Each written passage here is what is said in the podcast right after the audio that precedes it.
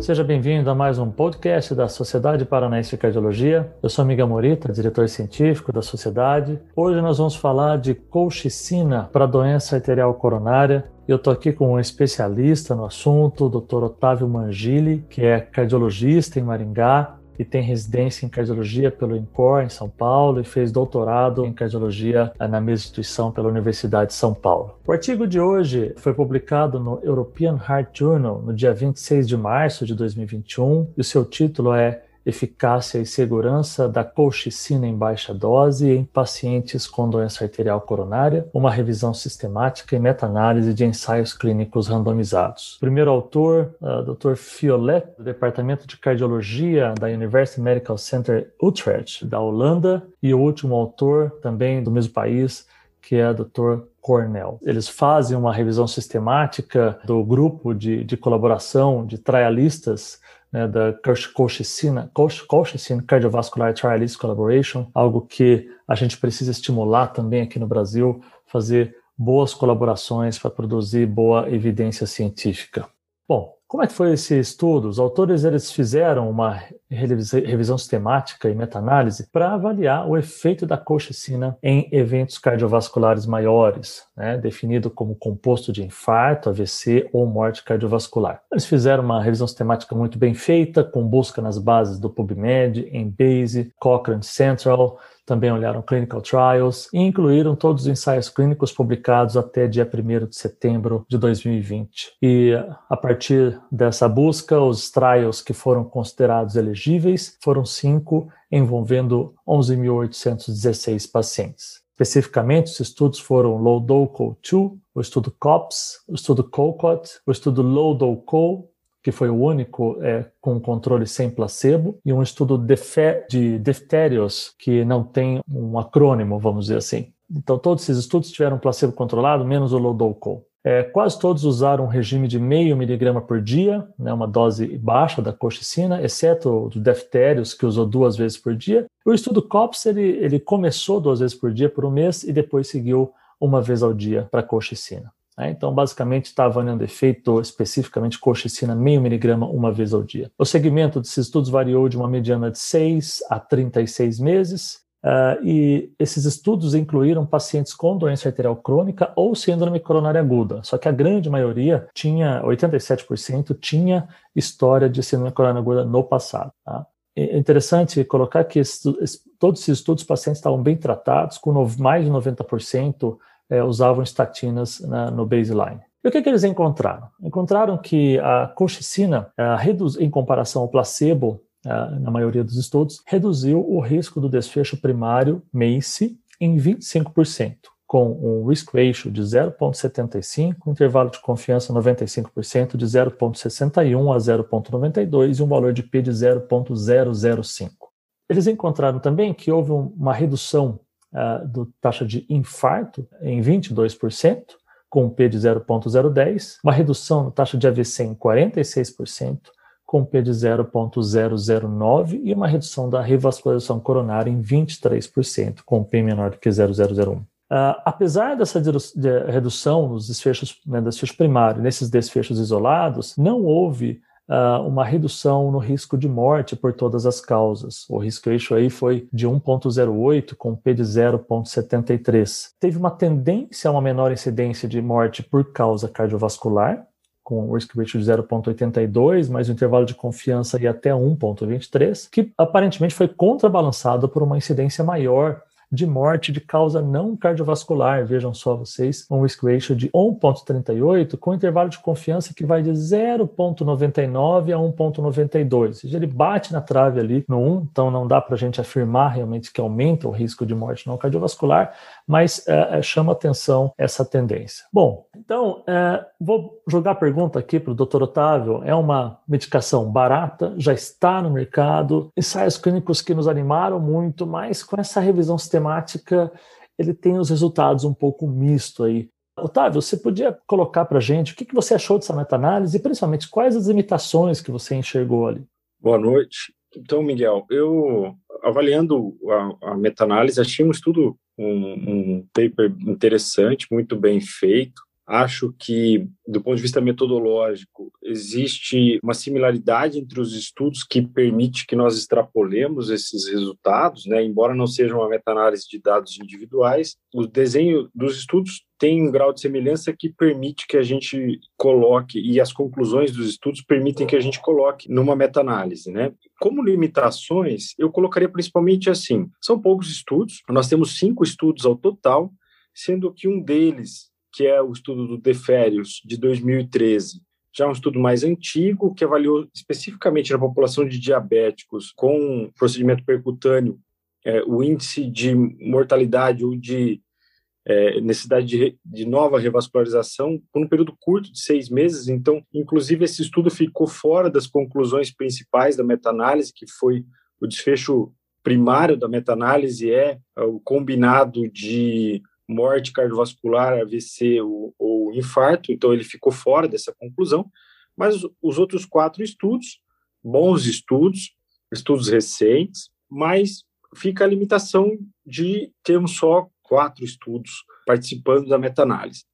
Como grande dúvida para nós ficou essa questão de que, embora haja diminuição de eventos eh, de endpoints específicos, como redução de infarto, redução de AVC, e de revascularização, não houve efeito em termos de mortalidade. Houve uma tendência de redução de mortalidade cardiovascular, porém contrabalançado com um aumento de mortalidade total, que foi visto tanto no Lodoco 2 quanto olhando os dados do COPS, nós podemos ver que também houve essa tendência de aumento de mortalidade total. E quando nós vamos olhar, aparentemente assim, não, não houve é, um aumento de infecções nem de neoplasias que explicasse esse aumento de mortalidade total, precisávamos elucidar melhor qual a causa disso, né? Então, eu acho que essas são as, as limitações.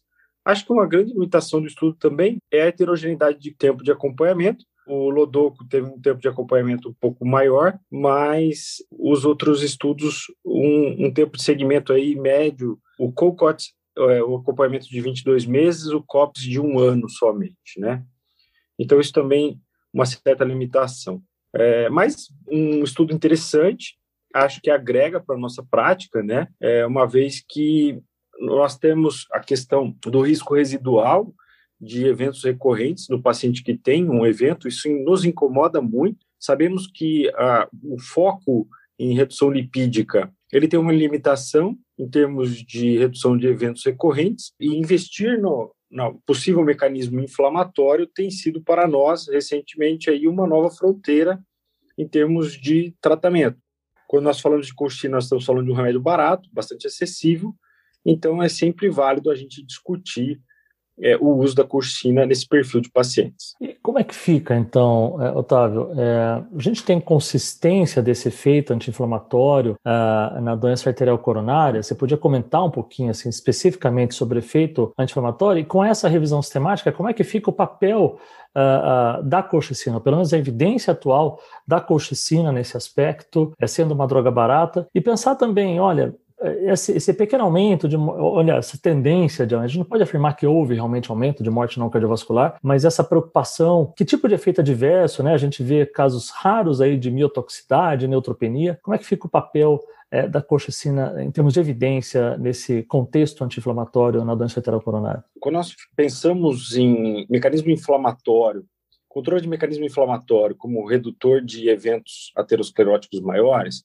claro que nós fomos remetidos imediatamente à ideia do estudo Cantus, que é um grande estudo proof of concept, né, na doença coronária. É, o Cantus usou o canakinumab, uma medicação que é redutor de, de atividade inflamatória, reduz principalmente interleucina 1 beta, né, que está relacionado então ao processo inflamatório na aterosclerose. E no Cantus houve uma redução adicional de eventos em pacientes que vinham com metas lipídicas bem controladas, mas que persistiam com marcadores inflamatórios elevados. Os mecanismos de ação da colchicina é, na doença aterosclerótica ainda são largamente desconhecidos. Provavelmente por inibir a atividade de microtúbulos, ela diminua a quimiotaxia de células inflamatórias para o sítio aterosclerótico, e isso diminua o processo inflamatório. Então, provavelmente diminui a atividade de inflamazones e diminuição da produção de interleucinas, que poderiam estar relacionadas então a essa instabilidade de placa e evento agudo.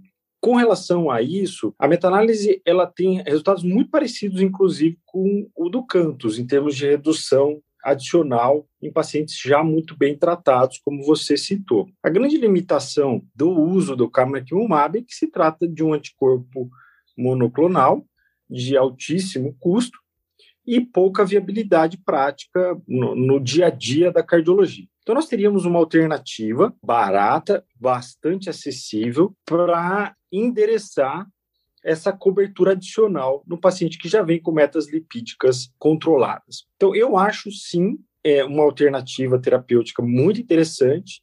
Acho que é, cabe no, nossa, no nosso receituário, principalmente para o paciente em prevenção secundária, né, que foi o paciente que foi é, avaliado aqui em todos esses estudos. Não houve nenhum, nenhum desses estudos são de pacientes em prevenção primária. Talvez poderíamos até abrir uma nova possibilidade de estudo, que seria avaliar em pacientes em prevenção primária com marcadores inflamatórios alterados qual o papel que a colchicina teria de redução de reeventos. Em termos de segurança, não houve uma grande preocupação aqui na meta-análise com o quesito segurança, não houve um reporte de um aumento significativo de eventos de segurança.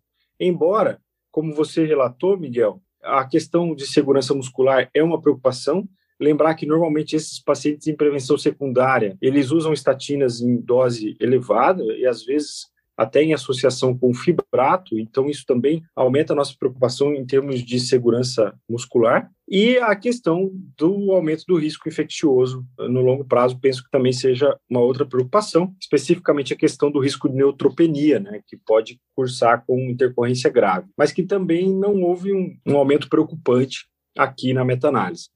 Então, por isso tudo, eu penso que é sim uma alternativa terapêutica bastante interessante para pacientes em prevenção secundária, especialmente se nós tivermos limitação aí de outras opções terapêuticas, principalmente, por exemplo, o paciente que não atinge meta de colesterol ou que tem a limitação para o uso da medicação, talvez atuar na via inflamatória seja interessante.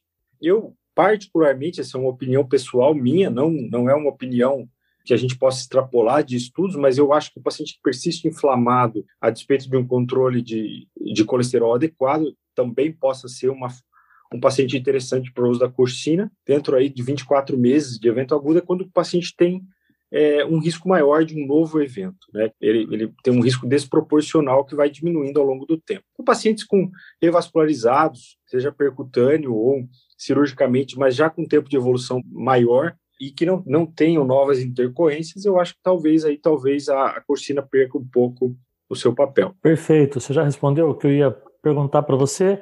Acho que só para sumarizar para o clínico, né? Então, para quem que você prescreveria a colchicina agora? Só vamos listar aqui para ficar essa mensagem clínica final aí da nossa, do nosso podcast. Legal. A minha opinião final é que a colchicina é uma medicação bem indicada para pacientes em prevenção secundária e dentro dos primeiros 12 a 24 meses de evento. Depois, se o paciente permaneceu estável, não teve um reevento, eu aguardo melhor evidência para usar. Ok, perfeito. Otávio, muito obrigado, muito elucida elucidador a, nossa, a nossa, nossa discussão aqui com essa revisão sistemática, esse novo artigo. E é para isso que a gente faz esse podcast para você clínico, cardiologista, sócio da Sociedade Paranaense de Cardiologia, que quer ficar atualizado. A gente traz aqui os estudos mais recentes que saíram e fazemos uma discussão. Então, eu quero dar, uh, agradecer a audiência de todos e fiquem de olho no próximo podcast.